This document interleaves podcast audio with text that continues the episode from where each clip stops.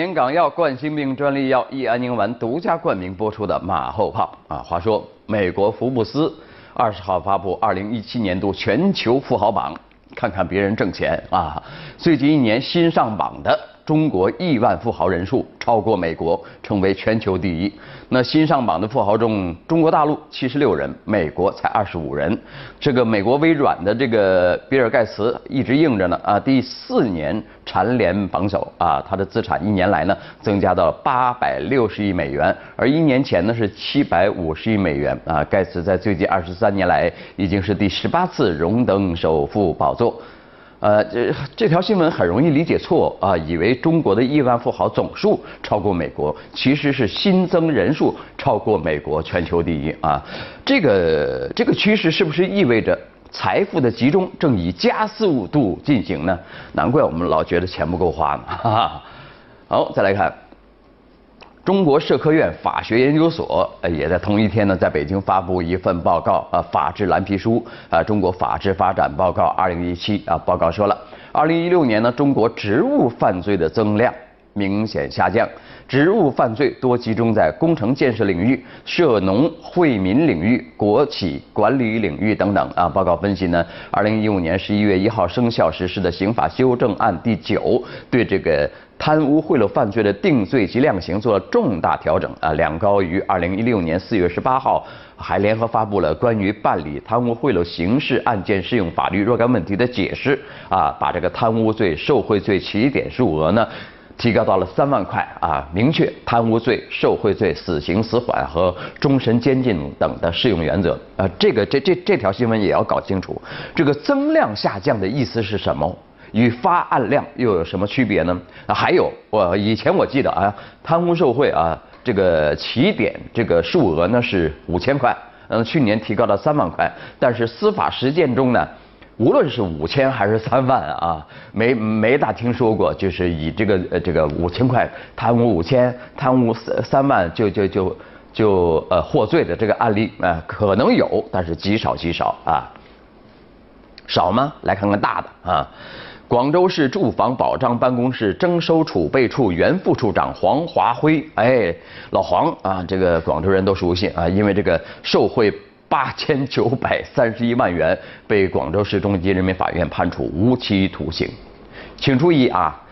这个涉案行为主要发生在他担任科级干部，负责征地拆迁、安置补偿工作期间啊，他利用赃款呢，购买了十一套房产呢。八个车位啊，两辆车，还有办理投资移民、购买红木家私啊、理财产品等等，呃，这些资产呢，要么被查封了，要么呃他的亲属变卖，用于退交呃赃款啊，升值不少啊啊房子对吧啊？这个受贿八千多万啊，在官拜科座时呢，他的人生小目标就已经实现了七七八八，这升上处做了正太宏图大展，却未曾想东窗事发，被判了无期徒刑啊。呃，央视又报道另外一件事，说三月二十一号呢，广西壮族自治区党委原常委、南宁市委原书记于远辉，又是个辉啊辉啊，受贿案在这个呃湖南湘西土家族苗族自治州中级人民法院一审公开开庭审理，检方指控被告人于远辉直接或通过家人非法收受财物，共计折合人民币。才九百零一点一八九一三万元，那精确到小数点后五位啊。那于远辉呢，当庭表示认罪悔罪，法院将择期宣判啊。这位比广州的黄科长官儿大了很多，但是涉案金额却差了一个数量级。呃，但是有媒体深扒啊，这个于远辉啊。至少十五次被当作反面典型出现在新华社、呃中国纪检监察、还有人民日报等中央媒体上，看来这是个有料之人呢。啊 有什么料呢？扒一扒啊，他喜欢给人上党课啊，在课堂上呢，于远辉呢老出错啊，比方说他把暧昧读成了暖胃啊，让让台下听众都都忍着想笑吧又不敢笑，很难受，咳嗽两声嘛，这样啊啊那呃接下来呢？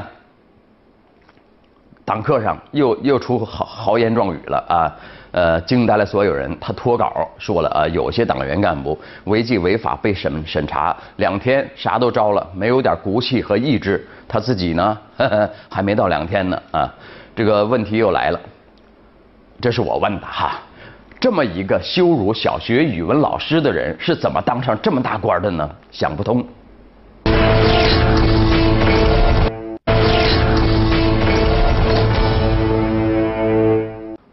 危机啊，说老马呢，中年危机来得太突然了。最近呢，很多九零后网友纷纷发出感慨：老了，我老了，九零后，九二年出生的啊。原来新华每日电讯上的一篇文章引联合国的定义，认为一九九二年呃生人的这个孩子们呢已步入中年，这让那些二十五岁的年轻人似乎感到了中年危机的压力。来看我们这个南方日报的一篇评论：二十五岁的中年危机有什么启示？啊，评论说，所谓中年危机也叫做灰色中年，一般高发在三十九到五十岁，是指这个人呃人生阶段可能经历的事业、健康。呃，家庭、婚姻等各种关卡和危机，哎呦天哪，这正好是老马做老马后炮的这段时间哈，难怪啊，焦虑啊。啊，虽然它是一个较模糊的概念，但从危机的特定来呃来呃来源来看呢，显然和二十五岁不搭嘎啊。二十五岁的年轻人在想什么呢？可能很多人才刚毕业啊，可能很多都没有结婚，可能大部分人还还在为房子而奋斗。如果形容这一代年轻人的感受呢，更多的应该是焦虑而不是危机啊。显然，调侃自己步入中年，其实是对年龄的一种敏感，对于压力的一种缓释，是这一代年轻人所能共通的一种感受啊。虽然在心态上可以做选择，但不少人还是被步入中年私通了啊！这一点呢，还见于八八年中年妇女子啊，三十四岁老来得子等夸张的网络啊呃表述啊。我们有时候做新闻，有些记者也是呃。呃，三十六岁的张阿姨啊，嗯，张大妈啊，三三十六岁的张大妈啊，这是怎么怎么的啊？有这样的，哈哈，因为呢，实习记者才二十岁啊，他就管人三十六岁的叫张大妈啊。那很多人呃容易被这类表述呃戳中痛点，其实可以撇开数字，在现实压力中找到原因啊。网络上还流行一张表格，上面对应着不同年纪所应取得的成就，比如说月薪呐、车子啊、房子等啊。呃，很多人就乐于转发传播啊。表面来看呢，这是一种敢于直面人生的自黑自自嘲，实际上可能带有一种不自觉的比照。就拿二十五岁来说，父辈在这个年纪可能已经小有所成了啊，一些同龄人可能已经有车有房了，尤其那个王思聪啊，好多人表面上啊很羡慕他，但其实呢，一想到王思聪就觉得完了，我是个废人啊，有没有？嗯。这就很容易让人产生一种代入感啊，所以呢，勇于自嘲，表面是拿自己开玩笑，实际上是给自己穿保护衣，实际上是寻求安慰啊。那如今的社会节奏骤然加快，年轻人在二十五岁就要面对巨大的社会压力，但千万不要为此感到痛苦。在全世界，刚毕业的年轻人大都买不起房，都有可能面临工作和爱情的苦恼。但也正是站在二十五岁这个起点上，人生才刚刚开始，才更有无限的可能性啊。刚出象牙塔啊，焦虑和迷茫无可避免，但只有回过头来看，才知道真正的改变始于奋斗啊，始于寻找目标。哇，好浓的这个鸡汤啊！努力成长啊！那现在有一些年轻人呢，要么止于对现实的窥探，要么存在不切实际的幻想，这些都不会对啊冲掉自己的焦虑感啊。生于这个时代啊，人们最需要的是。呃，事情呢，其实是去适应时代，去通过脚踏实地的奋斗，逐步逐步呢，给自己建起安全感的基石，啊，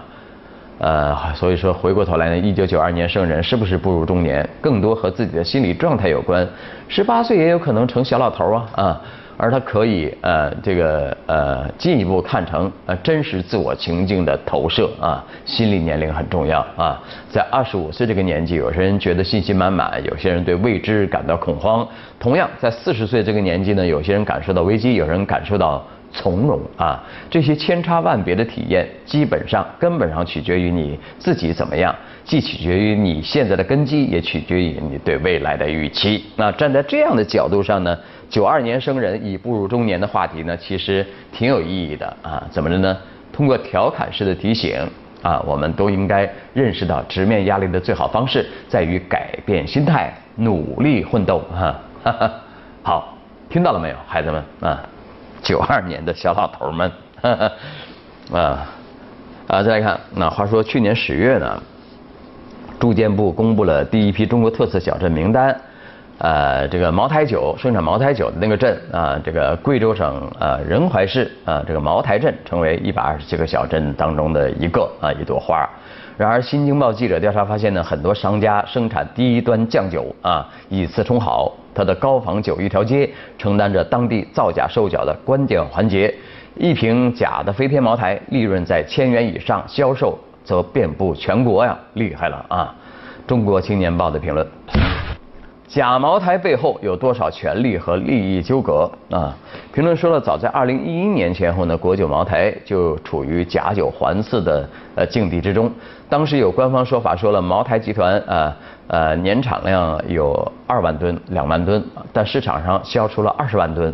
那十八万十八万吨哪儿来的呀啊？多年过去，围猎茅台的情形似乎并没有改变多少。尽管2016年茅台集团全年白酒总产量达到9万吨，但假货的真实比例究竟如何，并不乐观。这样的情形不免让人疑惑和沮丧。一边是假货充斥，真酒难觅；一边却是供销两旺，市场火爆啊。那么茅台镇为何走不出制假售假的阴影呢？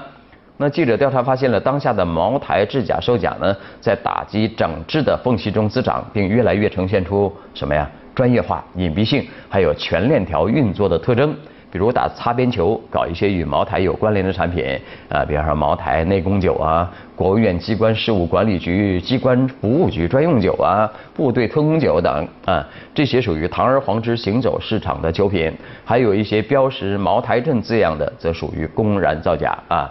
呃，基于地方整体利益，这些年来呢，呃，大家很少见到呃真正有力度的打假。那即便茅台集团也只能偶尔发出一些微弱的证明声明啊，他只说我才是真的，他不会说谁是假的啊。就像今年三幺五期间呢，啊，贵州茅台集团发布公告呃说了，只有贵州茅台股份有限公司生产的贵州茅台酒才能称之为茅台酒，其他都属于假冒侵权产品，但也仅此而已了。高仿酒一条街，照样生意兴隆啊。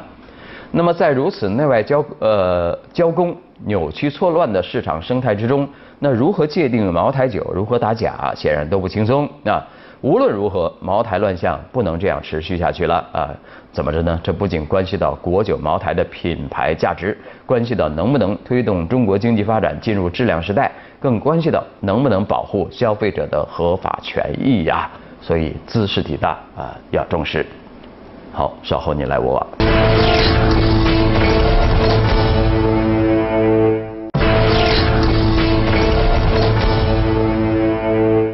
你来我往啊！这话说，广州日报记者呢，呃，从多个渠道证实呢，四月一号起将取消广东省机动车驾驶人长途驾驶项目考试，不跑长途了，就这个意思啊。来看网友们怎么说，有位说上星期刚考完的我有点绝望，还有位说长途某种意义上讲是人生的第一次自驾游啊，还有位说长途挺好玩的呀，就是坐车坐到屁股疼。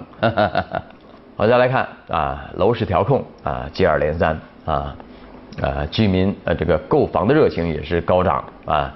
呃，中国银行呃中国人民银行啊发布的一个调查呃显示呢啊呃未来三个月内准备出手购房的多少啊百分之二十二点九，这么多人要买房啊啊呃这个创下了二零零三年有统计数据公布以来的最高值。我们来看网友们的围观，有位说了，应该说百分之百的居民都想买房，只是钱包没有钱的问题而已了啊。哈哈好了，那今天的节目呢就是这样了啊！感谢收看由百年港药冠心病专利药益安宁丸独家冠名播出的马后炮。明天还是这个时间，我们接着聊，拜拜。虽然没有天生一样的，